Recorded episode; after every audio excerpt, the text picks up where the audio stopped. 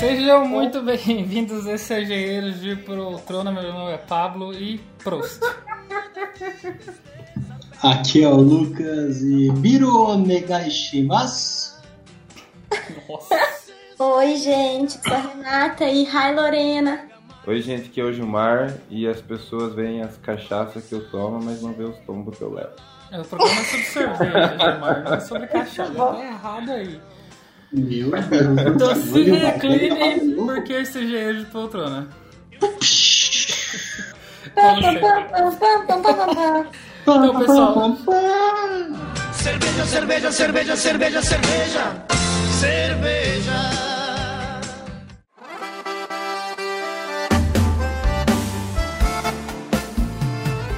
Tá aqui para poder falar sobre essa bebida tão importante no meio social que é a cerveja.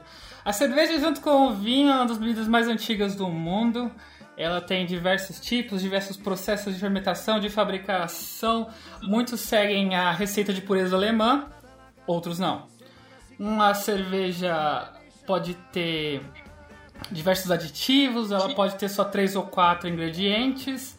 E para falar disso, hoje a gente trouxe a Renata, que vai abordar que a cerveja é uma criação feminina. Oi, gente. Então, assim, ó. Realmente, a cerveja é uma criação feminina. Na verdade, muitas pessoas não sabem porque ela se popularizou por causa dos homens, né? Ela se popularizou como uma, uma bebida masculina. E a gente tem hoje a maior parte dos produtores de cerveja artesanal e de cervejarias no mundo como homens. Ano retrasado, ano passado. É, eu e algumas amigas minhas decidimos fazer uma revista sobre cerveja, porque a gente gosta muito de uma cervejinha. E começamos a pesquisar, e nisso a gente descobriu que, na verdade, a cerveja foi inventada por uma mulher. E por mulheres, né? Em torno de todo mundo e, de, e em torno de toda a história, assim, da humanidade, em diferentes partes do mundo, as mulheres, elas inventaram diversas formulações diferentes para cerveja. Tanto que a gente tem até uma deusa, que é a deusa da cerveja, e ela é uma mulher. Então isso foi passado e claro que acaba que, como todo mundo sabe, né, ninguém é novo, e a história é contada pelos homens. Então isso acaba sendo escondido quando a gente fala sobre é, qualquer tipo de produção. E tem muita coisa que foi descoberta e feita pelas mulheres que eu vou entrar no mérito aqui, mas a cerveja eu acho que é a mais legal da gente falar. Então, além disso, nós temos o tipo de cerveja. O Gilmar já trabalhou com isso e pode falar um pouquinho pra gente sobre essa divisão. Não sou nenhum especialista, né? Mas. É, cervejeiro. Não, isso a gente sabe, Gilmar. Isso a gente é. sabe. É, eu só quero deixar claro aqui.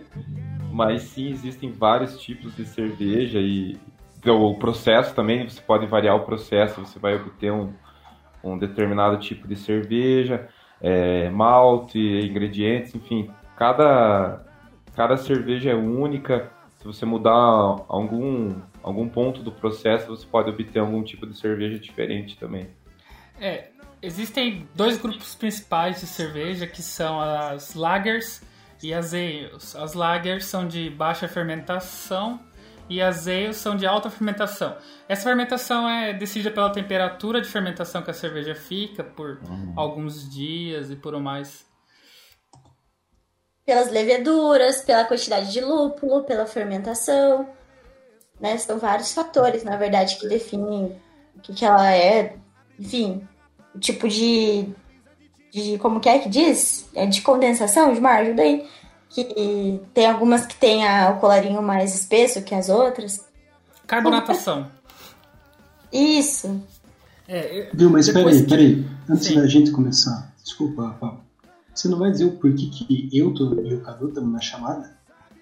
É que o Cadu chegou agora, né, cara? Ele falou que era pra gente começar e ele entrava Não, não, não, não, não. Não. Eu tô perguntando por quê. A Renata, tô perguntando por quê. A Renata fez uma revista sobre cerveja. O Gilmar trabalhou em uma maltaria. Vocês bebem. Agora, é você não vai dizer o porquê. Então, eu, vou é isso eu, eu, eu, vou chegar lá, calma, cara. Você tá ah, tá, tá, tudo bem, desculpe. desculpe. Viu? Eu vou chegar lá. Só, só, um. Eu cheguei atrasado no rolê, pessoal. Só um adento aqui. Eu não lembro muita coisa, não, gente. Tudo bem, Gilmar, tudo bem. Nós precisamos de história. Tava sobre- bêbado? Você tava bêbado? Aí, Não lembro. história eu tenho. História... Cara, eu bebi demais, não lembro. É, e aí a gente tem a receita de pureza alemã que diz que cerveja só tem três ingredientes. É isso, Isso. só ter certeza, só um segundo.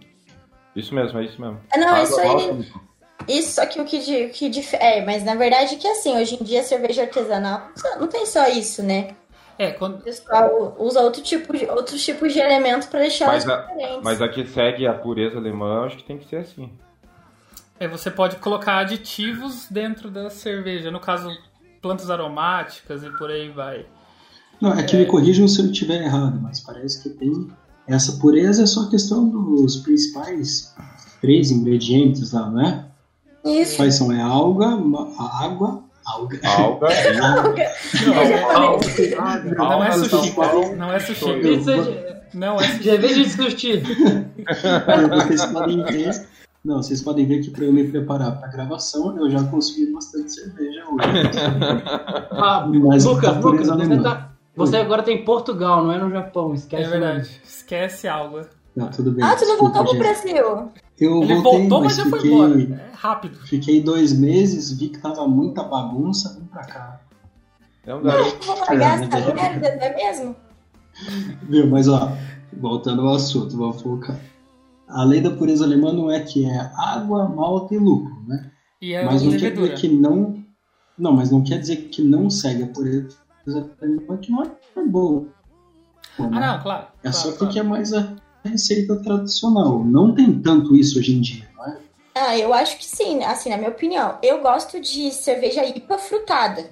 São as minhas preferidas, assim, né? Em qualquer lugar. Sempre que eu vou em festival de cerveja artesanal, eu vou nas frutadas e eu gosto da IPA porque elas são as mais fortes. Mas, claro, eu acho que essa questão da pureza é muito também de preservar o tradicionalismo, tipo... tipo, Aí, mas eu acho que varia de estilo de cervejeiro, tanto de panela quanto artesanal, quanto cerveja, cervejeiros em larga escala, assim. Eu acho que varia de personalidade, de, de gosto mesmo, do que quer trazer. Porque, na minha opinião, não sei o que vocês acham, né? Mas a cerveja artesanal é uma arte, cara. É você produzir um negócio ali que você vê criar vida e é delicioso. E tem Caraca, toda uma forma específica para sair o resultado que você quer. né? Não Não é. ia comentar isso. É, não. A, a Renata falando que criou vida. Ah. Tá vendo? A coisa. Mas tá criando que vida, foi. tá fermentando um negócio ali maravilhosamente. É poesia! Não, é poético Cerveja mesmo, é poético.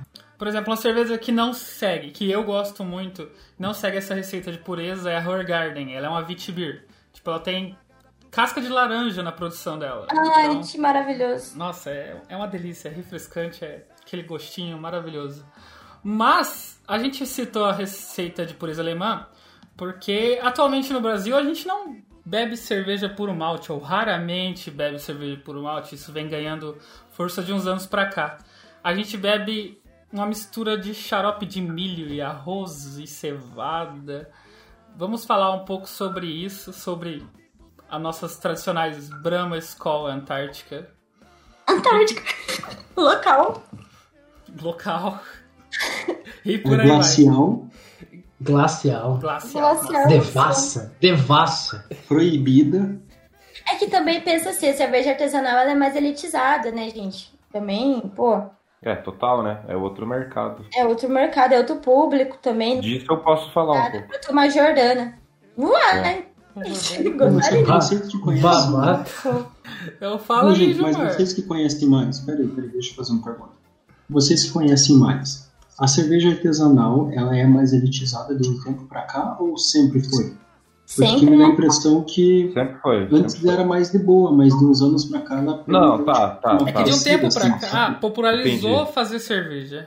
É, Eu acho que democratizou agora. é que assim, existem dois tipos de, de cerveja artesanais. Se você voltar, sei lá, uns 15 anos atrás, tinha cerveja lá que a tua avó fazia e colocava na garrafa lá e vendia. Ou Minha avó não pra- fazia cerveja.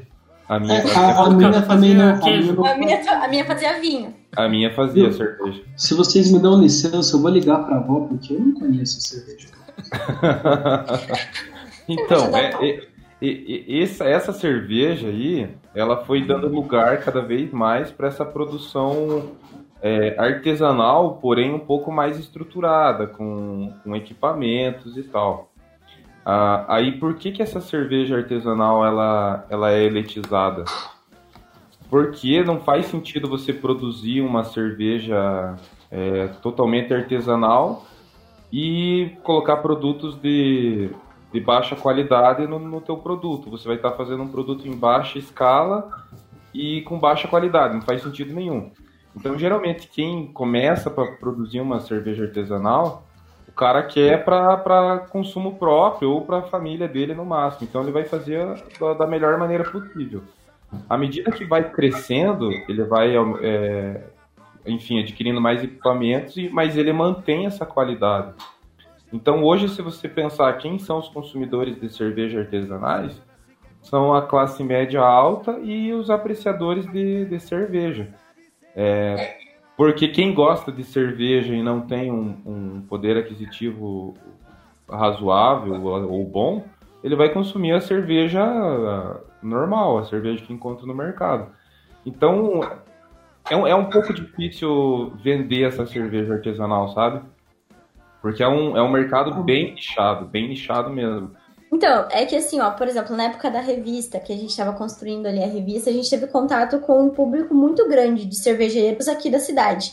E eles como se dividem entre nichos diferentes. Então a gente tem os micro cervejeiros, que é aquele pessoal que trabalha com cerveja, tem, tipo a Gabier aqui em Guarapuava, né? Ele Tem toda uma estrutura de cervejaria, é, eles fazem a produção, eles emprestam é, material para o pessoal, outros cervejeiros produzirem, mas eles se caracterizam como uma micro cervejaria, tanto que eles têm ali o armazém do malte, eles fazem a revenda tudo ali pelo armazém, né? Eles têm uma estrutura legal. E aí a gente tem outros, outros formatos de cervejeiro, que a gente chama, por exemplo, de cervejeiros de panela, que é o tio ali que gosta muito de cerveja, sempre gostou, comprou ali um kitzinho na internet por 500 pila e ele faz em casa, e ele engarrafa em casa, e a família vem e toma, e todo mundo, né, ele dá, ele presenteia, mas ele tem até uma marca dele, porque aí é mesmo uma questão de pessoal, um hobby, né? Sim, sim.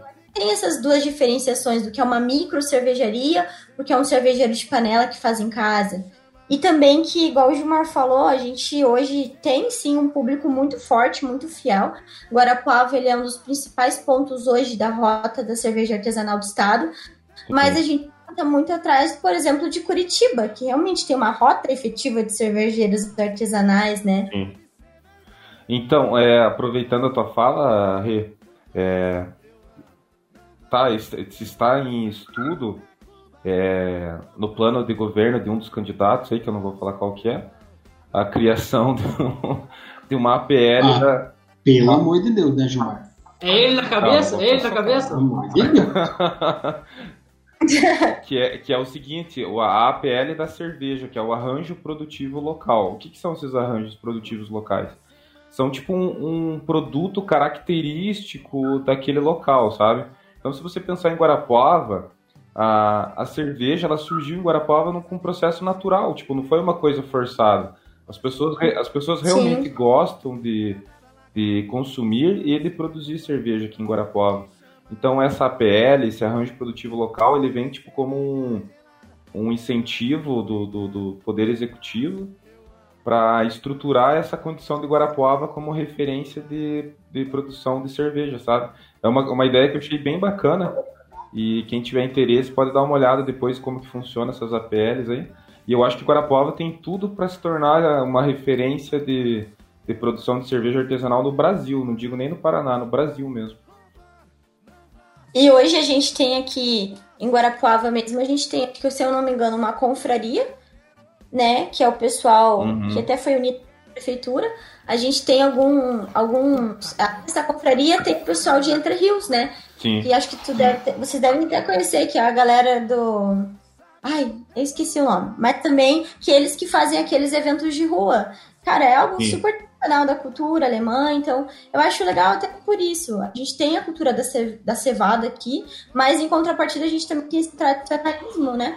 Dessas, cerveja, dessas cervejadas, entre aspas, muitas aspas, de rua alemãs tradicionais, enfim. Nós também não sabíamos, quando a gente começou a pensar em fazer uma revista sobre cerveja, que é realmente ela tinha sido inventada por uma mulher, porque ela é tão masculina, né? E vocês, como meninos, sabem que sim. É, é, a gente, quando pensa em bebida, óbvio que você remete mais ao homem. Claro, isso é uma visão machista, mas vamos lá, né?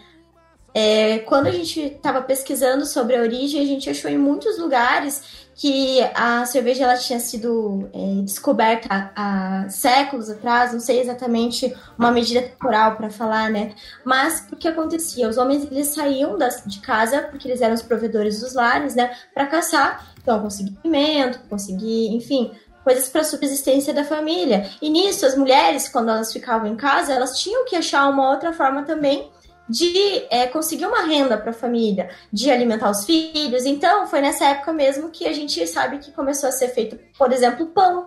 Né? O pão é resultado de uma fermentação. E nisso existe, é, houve, né? Existe essa história de que houve a fermentação de alguns grãos, que seriam, né, no caso, o grão da cevada, e que deu a origem a uma bebida fermentada. E que as mulheres, com o passar do tempo, começaram a modificar essa receita e a vender. Então, a, a a fabricar isso em casa mesmo, e as pessoas tomavam em casa e começaram a vender. E aí que começou a se popularizar. Então, isso não ficou só em uma casa, né? Isso foi se popularizando. E no mundo inteiro a gente tem relatos de várias culturas em que sim, as mulheres foram as criadoras das bebidas, assim como elas eram as do lar, né? Então ficavam em casa, faziam os alimentos, faziam o que podiam fazer para fabricar esses alimentos e disseminar. Uma das histórias também, que eu acho uma das mais bacanas, é que uma das primeiras invenções da cerveja na Europa foi em uma casa de freiras, né? Então as freiras, elas faziam essa fermentação e elas vendiam. Elas, os monges, eles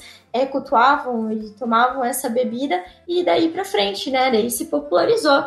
Tanto que, igual eu falei no começo, a gente tem na história da humanidade até deusas que são representadas com a cevada, com o grão, com a bebida, porque foram as mulheres que inventaram.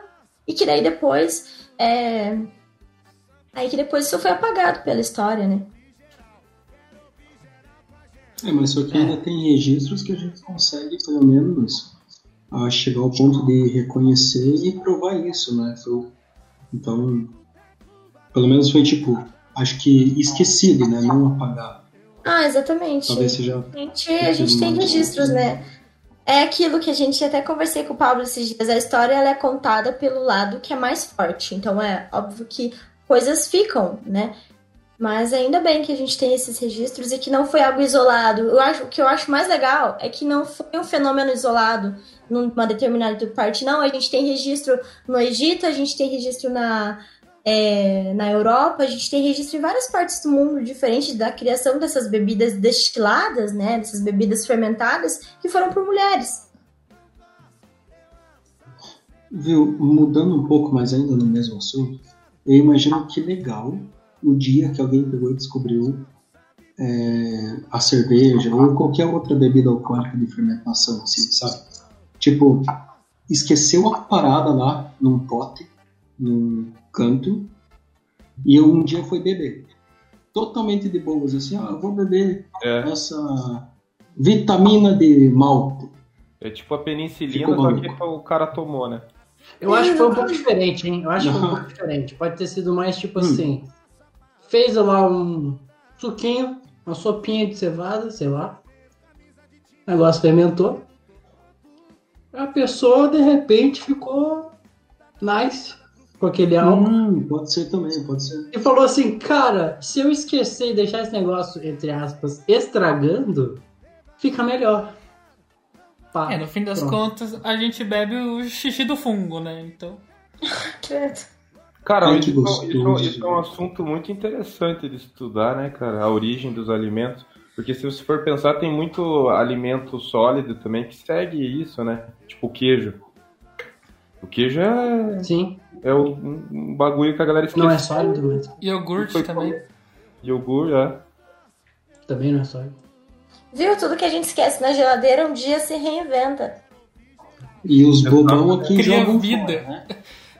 É, ao invés da gente comer aquele queijo bolorado maravilhoso que tá na geladeira há três semanas, para ir descobrir uma nova comida? Não, não pode. Jogamos fora. Vai ver, a gente tá perdendo de descobrir um novo tipo de queijo aí à toa. Verdade, aquele ciclo infinito do queijo, né? Que queijo nunca estraga. A gente é mais nunca vai caro. saber o que vem depois do mofo.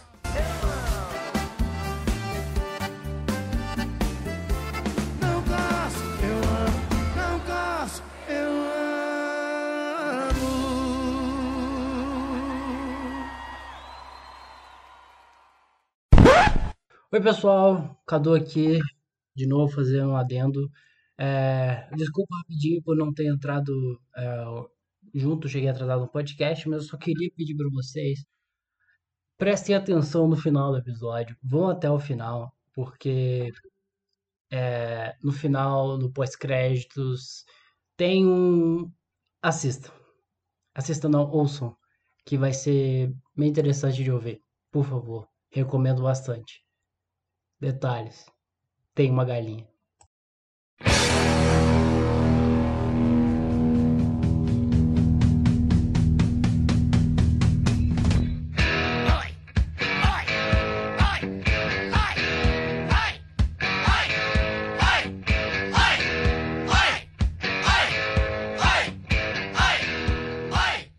Então, a gente pegou e passou por alguns estágios aí, tanto da história como da composição da cerveja.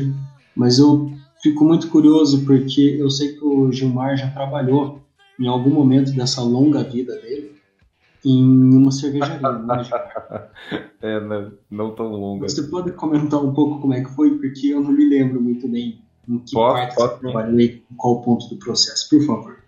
Então, eu, eu fiz estágio no, numa cooperativa aqui em Guarapuava, uma das maiores do, do Paraná, e o principal carro-chefe deles é o malte, né? É a maior maltaria da América Latina.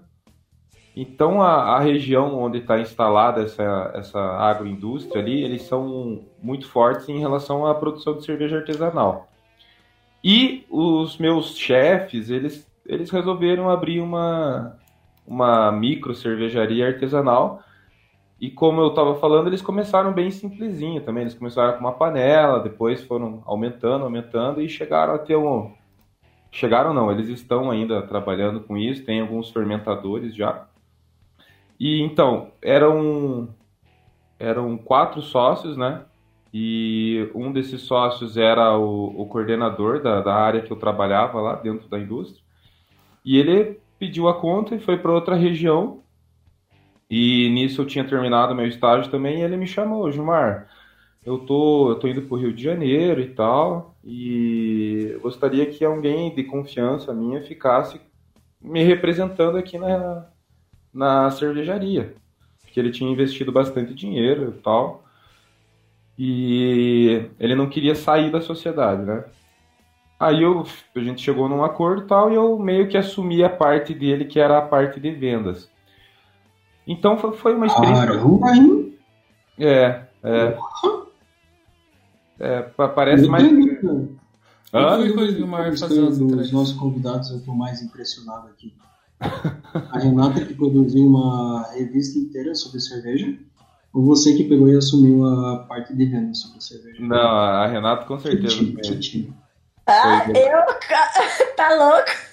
Não, Patrocínio de Guarapuava inteira e ninguém quis patrocinar a gente. é, eu, eu sofri também. Foi um período de muita sofrência para mim. Nossa, nem me faz. Ser empreendedor no ramo cervejeiro é difícil. É. Aí eu, eu posso falar também um pouco de como que foi essa experiência, mas enfim. Aí ele- eles pegavam o, o malte e toda a, a matéria-prima ali da própria agrária e eles meio que fizeram uma parceria com uma outra micro cervejaria que já existia aqui em Guarapuava, que não posso falar o nome, né, mas já tinha aqui. E eles produzem lá a, a cerveja. Então, tipo, eu acompanhei todo o processo, desde da, da elaboração da receita até a própria produção, a, a estocagem e a venda, né? Eu, eu sofri um pouco na, na parte de vendas, porque é, eu sou um pouco mais jovem, né? Meu público de meu círculo de amizades são pessoas um pouco mais jovens, é, principalmente universitários, né? E, como eu Pera, tava pera, falando, pera, para tudo. E os jovens não têm dinheiro. A realidade é Pera essa. tudo, você é, É. jovem. eu sou jovem. Não, não, não. Só Dudu. quem? Zagalo? Não, é, é isso, isso mesmo. Nossa, eu lembrei é que a gente chegou até a conversar, né? A gente chegou até a conversar sobre essas vendas aí. Sim, a gente quase montou um negócio. né? Isso aí, toca aí, Gilmar. High five. É, eu me lembro quando o Gilmar tava trabalhando pra esse pessoal aí, que um dia ele foi, acho que encheu um barril de chopp. E aí ele chegou lá e o cara. Pô, se você Aham. tirar isso aqui de qualquer jeito, esse negócio afunda na sua cara e você morre. Bem suavão, assim, bem tranquilo. Pra lavar barril, até barril eu lavava, cara. Nossa, eu, lav- eu, eu fiz quase tudo naquele negócio lá. Mas enfim, aí, aí eu tava falando das vendas, né? E, cara, eu, eu sofri pra vender. Tipo, eu, eu conseguia vender pra, pro, pros bares, né? Que bar, tipo, eles compravam um, dois barris ali e vendia, né? Agora a cerveja em si tava um pouco difícil, porque a galera, é, pelo menos aonde eu tava tentando vender, eu não tava conseguindo. Aí quando eu comecei a entender melhor o, quem que era o meu público, que linguagem que eu tinha que usar, de que forma que eu tinha que me apresentar, é, acabou acontecendo algumas coisas né, dentro da empresa, em relação à sociedade ali, que, que eu acabei é, saindo da, da, da empresa. Mas foi muito legal a experiência, assim, eu, tipo, eu tive contato com vários outros produtores de cerveja, é, eu participei de reuniões da, da Associação de Cervejaria, aprendi um pouco sobre o processo, enfim. É, é um desafio, realmente é um desafio você produzir cerveja e tentar viver disso, principalmente. Porque uma coisa é você produzir para o teu uso pessoal, para o teu uso familiar, e outra coisa é você ganhar dinheiro com isso. É verdade. É outra, é um desafio. Em que momento da, dessa história de cerveja entre é, sua e da Renata que vocês meio que se encontraram, assim, que cruzou os caminhos? Hum, eu acho que eu tava quando eu tinha saído já da, da nossa, quase falei o nome. Quando eu tinha saído da, da cervejaria, Mas, Gilmar, na feira de inovação tu não tava ainda? da MacGyver, a, Não, mas tu não tava com, na agrária, na feira de inovação, lembra? eu, eu já não tava mais, não. Ah, tá. Eu já não tava mais, não. E. Não. Que foi recente, é que a gente já tá em setembro, né? Mas acho que foi final do ano passado que a gente conversou sobre tentar fazer alguma coisa sobre isso, né? Isso, foi. É que assim, no meu caso, o que, que aconteceu? Na faculdade a gente criou a revista, eu e a Priscila, a Pri sempre foi minha sócia, né? E a Paula também. É, e nós criamos a revista e a gente tentou viabilizar a revista de várias formas diferentes. Uma delas foi participando da Feira de Inovações da Unicentro. A gente tentou participar, conversou com vários investidores e acabou não indo. Aí, ano passado, inclusive, eu e a Pri, a gente tentou participar de outros tipos de confraria, tentou conversar com cervejeiros para fazer uma unificação e promover a nossa revista. Porque a nossa ideia era falar sobre cerveja artesanal de uma forma legal, que as pessoas pudessem, que pessoas que gostam curtissem a revista, mas pessoas que não entendem também pudessem vir a curtir a ideia da cerveja artesanal, sabe? Tanto que eu fui com o Gilmar para Castrolanda, né? Ali a gente também trocou muita ideia sobre isso, a gente teve mentoria. E aí, meio que a, ficou em stand-by a revista. Era o meu sonho da Pri e da Paula. E fico- acabou ficando em stand-by porque a gente realmente não conseguiu com quem colocasse dinheiro. Basicamente foi por isso. Aí no final do ano a gente encontrou o Gilmar, que estava ali com a empresa. Foi o Xavier também, se não me engano, junto. Foi, foi. É que a, gente tentou juntar um pouco da experiência que cada um tinha para tentar fazer alguma coisa, né? Porque o Sim. Xavier, ele, ele tava trabalhando, tá trabalhando ainda, né, com a, com a, com a Dult lá, que é tipo, como se fosse um e-commerce de moda, né, moda sustentável ali. Então ele tinha, ele tem essa experiência em vendas e, e a parte online. E a Renata com essa experiência de, de, de comunicação para cerveja, de, de conteúdo, né? E eu com um pouquinho da, da, da parte de vendas e de- da, da produção, né? Então a gente pensou em, em fazer um- alguma coisa, só que eu acho que daí cada um seguiu para um lado depois, né? É isso aí.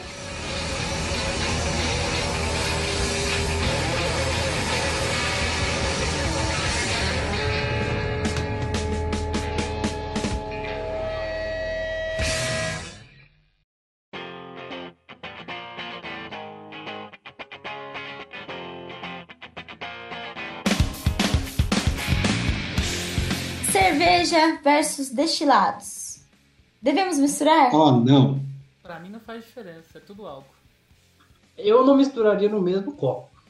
Nossa, que blasfêmia, hein, Pablo? Que blasfêmia. Mas. Ah, eu não sei, eu... Eu acho que depende, depende. Se você estiver bebendo Skol, Kaiser, essas coisas assim no Ô, bar, foda-se. Uma cervejada, foda-se. Mas se você tiver a fim de degustar, aí É. eu não misturaria os dois. Você Cara, quer Concordo, concordo. destilado, você misturar no mesmo cerveja. copo, tem submarino. Ah, é verdade, é submarino. É. Então aí já, já temos Ah, um. eu acho que você. Eu acho que assim, eu acho que assim, ainda não é simplesmente tipo, ah, vou misturar. Se for misturar, sei lá, uma, uma vodka Natasha com uma glacial, eu não recomendo. Mas, se você for misturar. Cirrose. Tem, se tem um É. drink que tem essa mistura, beleza, você tem esse drink. Ok. Mas normalmente eu não faria isso. Ainda mais se a intenção for degustar um deles. Se for beber uma cerveja ma- mais que tem mais sabor, bebe só cerveja.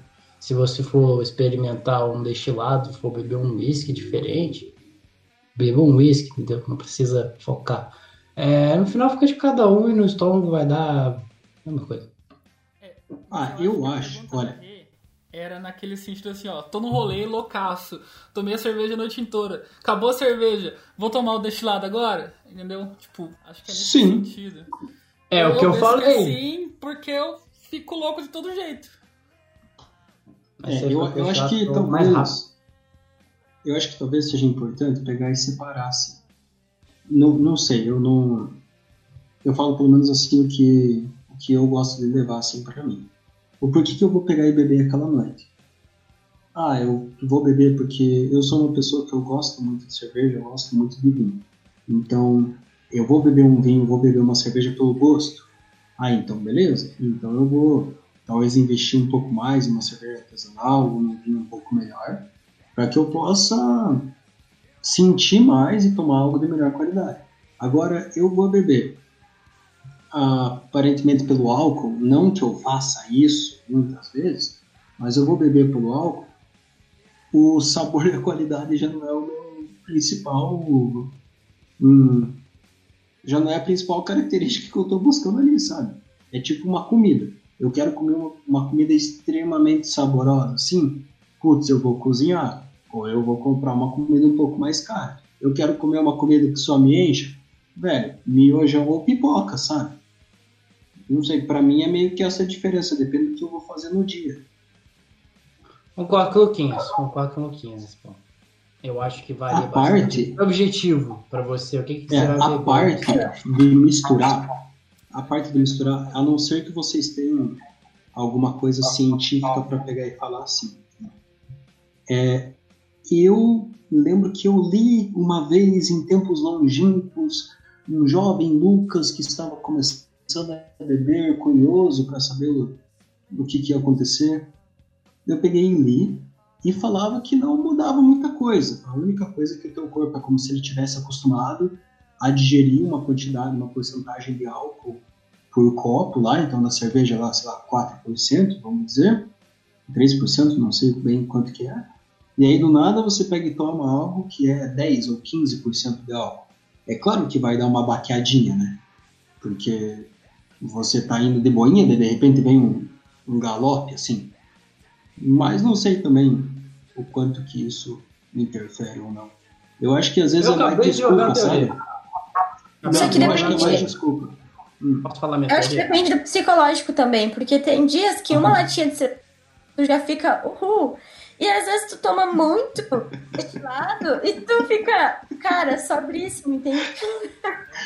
Verdade. Eu adorei o Verdade. Cara, Não, é, mas eu acho que vai do nosso psicológico do dia, assim, porque depende, eu concordo contigo, depende do objetivo, mas depende também da sua situação psicológica, emocional. Uhum, uhum. a, a- a questão Física da- também, viu? Às vezes tá, você não comeu. Ah, você não comeu nada, e aí tu não tá muito legal, aí você toma uma cervejinha Eu- de repente. Rapaz, o que está acontecendo? Eu, eu, eu prefiro beber cerveja porque a cerveja ela, ela vai conversando com você, né? Você toma uma cerveja, beleza. Pera, Toma.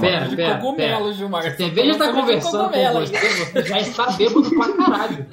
Não, não. Gilmar! Fisiologicamente, cerveja tá falando conversar. com você. Fisiologicamente, a cerveja conversa com você. Porque você tá lá na tua quarta cerveja, você já tá. Opa! Aí você bebe a quinta, a cerveja fala assim: Uhul. e aí, cara, vai mais uma ou você vai pra casa? Que daí a escolha é tua, ou você morre ou você vai pra casa. Já tá imaginando a cerveja de ladinho, deitadinho, É. assim, né? Vai mais uma. Fisiologicamente, a cerveja só manda você mijar, cara. A realidade é essa. Aí, cara, o destilado não, cara.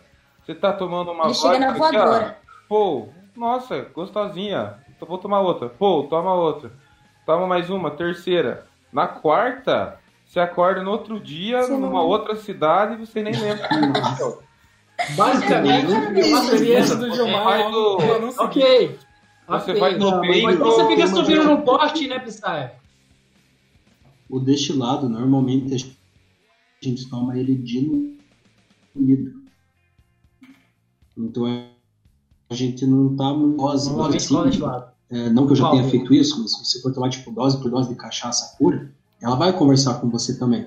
Mas só que vai ser uma conversa, concordo, que um pouco mais Esse é direta do que a cerveja, sim. A cerveja é mais tudo bem. É, a cerveja é uma mamãe que está conversando com o filhinho, fazendo carinho assim na, na cabeça e falando: bebe, não bebe, está tudo bem. Agora, dependendo do destilado que ele vai, ele é um pai alcoólatra que chega em casa te chutando.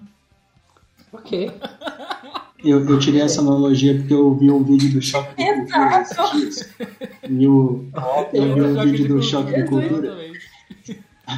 Eu achei Eu o achei vídeo do Choque de. Cultura, o Renan usava essa analogia pra alguma coisa, daí ficou na minha cabeça e eu gostei. Ok, ok. Qual que era a minha analogia? Eu acho que eu vou deixar essa aí. Fica aí a analogia. Pô, já, já que vocês falaram tanto aí sobre ocasiões pra beber alguma coisa e tudo mais, é, e lugar pra beber a cerveja? Existe cerveja pra você beber no bar e ficar louco com a galera? E existe cerveja pra você beber em casa? Olha, eu já vou dar a minha opinião antes dos nossos convidados aqui, Pablo. Desculpa me atravessar. Eu acho que beber cerveja é igual fazer churrasco.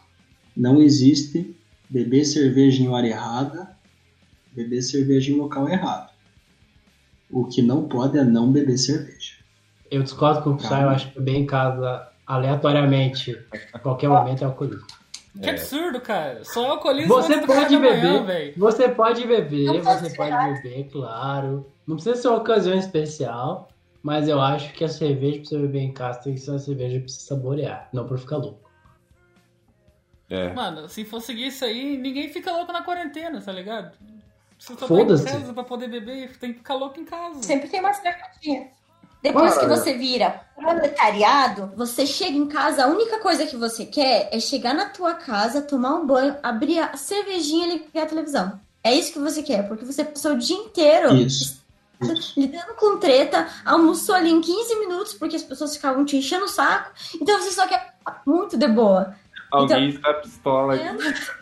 Eu, eu Isso, por favor. eu não tenho TV, eu não tenho TV, eu não tenho TV. Chegar em Vamos casa fazer e uma abrir uma cervejinha é assim, é massagear o cérebro no final do dia e ela te fala assim: tá tudo bem, vai dormir em paz. Viu? É um É a método, mamãe. é um método. É a É mamãe método. dando um abraço. E te mandando pra cama. Pra você Claro. dormir bem. Ou você pode, e antes de deitar, virar um copo de cachaça e dormir bem. Não, Que é não, tipo mas o assim, pai que bateu por você desmaiando. A gin tônica é meu, é meu ponto fraco. Eu gosto muito, mas é que é muito bom, né? Então eu começo a tomar. eu Ah, para, Ah, Renata. Quem gosta de. Deixa eu falar, Não, sério. Ó, não, eu, Giovana que é não. Ah, é. Ah, que absurdo. Aí de repente ela- alguém nos ajude, Lázaro. Alguém nos ajude. Porque eu não sei mais o que tá Ah, não, eu acontecendo. parei de ouvir na gin tônica, cara. Mas é tão bom. Ô, Gilmar, só deixa eu te explicar uma coisa. Nesse podcast a gente tenta não cagar regra. Tudo bem? Nesse podcast só eu cago regra. Isso, é só, Eu é só nós. fazer isso. É só nós que pegamos regra. E eu, eu cago regra porque eu tiro na edição. Eu acho que a gente pode encerrar por aqui. Não acham? Concordo. Com certeza, pô, eu já falaram. Viu, Gilmar? que Pegou o triste, podcast. Quem, quem Ih, quer gin Gilmar, tônica? Gilmar Spy Bolinho. Agradeço. Cara, não julga a Agradeço. tônica. A gente vai Eu fiquei perto de mutar. Mas o é, é, não, mas eu. Essa foto com Gilmar, tônica. Mano, inventaram Gente, é muito bom. tônica, Tomaram reviveram esse negócio. Do nada, a galera tomar. É tipo o jovem, é tipo o jovem que decidiu beber corote, tá ligado? É. Aí, não. aí acabou com a economia dos mendigos. É bom sim, tô nem aí. É muito bom. A gin tônica é o corote. Comprei vários energéticos e vários. Cara, É o corote triste, Mano, é eu, o eu corote queria triste. dizer que eu tomo gin tônica desde 2011, eu não sou modinha. defenderei. Ah, para, Pablo. Nunca vi você tomando a gin tônica na É porque vida, tu é cara. burro, né, velho? Você não vai gin rolê. tônica, Você começou uma rolê de um ano pra cá, caramba. Tem uma gin tônica aqui em casa, tem uma gin tônica aqui em casa faz mais de um ano e o Pablo não bebeu. Mas, Cara, mas é isso que olha a bar. quantidade de tom de vinho que tem naquela garrafa, eu bebi tudo aquilo. Manda pra mim. Acabou o podcast, acabou. Acabou o episódio. Muito obrigado aí. Muito obrigado aos ouvintes. Cara, obrigado. Abraço, gente. Sayonara! Eu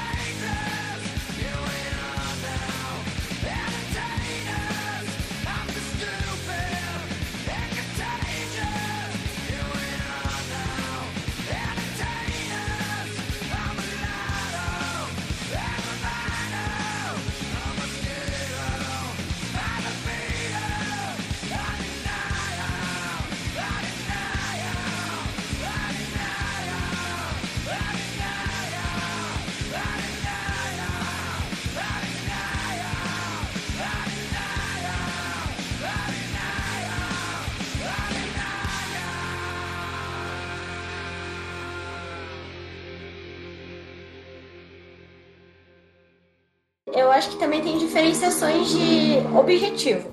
Então, assim, ó. Peraí, pode falar de novo que passou uma moto aqui daí mesmo. Momento próximo motoqueiro, porque não tem mais ambulância. Verdade, cara. Olha só. A, a- a cerveja acaba funcionando quase como um registro cultural também, né? Quase Com não, é um certeza. registro cultural, né? Ai, que susto. É o registro cultural. Tô escutando umas galinhas aí, mas. Eu tô escutando uma galinha no Pablo, meio. a Eu queria galinha falar. tá querendo participar do podcast para eu tirar aí. pra- Meu Deus. Meu Deus do Ai, céu. caralho! Opa. Mataram a galinha! Vai ter galinhada hoje! Hoje tem. Hoje tem cerveja e galinha. E eu acho que o negócio tá ficando certo. O Churrasquinho não com fala asinho de frango, o Pablo não tá Nossa, gente, levei um susto real. Nossa senhora, vamos tentar continuar aqui. O que eu tinha Sim. falado antes sobre a, galinha a mulher ter inventado a cerveja, só pra. Não sei se vocês sabem a história. Não sei. Não, por favor. É, é que que acontece? É, antigamente, mas isso assim, há muitos e muitos anos atrás, não, não sei certo século, é, os homens eles saíam pra caçar e eles eram os provedores dos lares, né? Essa galinha do Pablo. Desculpa, não tem como. Não tem como esperar, velho. Oi, voltei. Não, calma, calma, calma. As galinhas do Pablo, elas querem falar.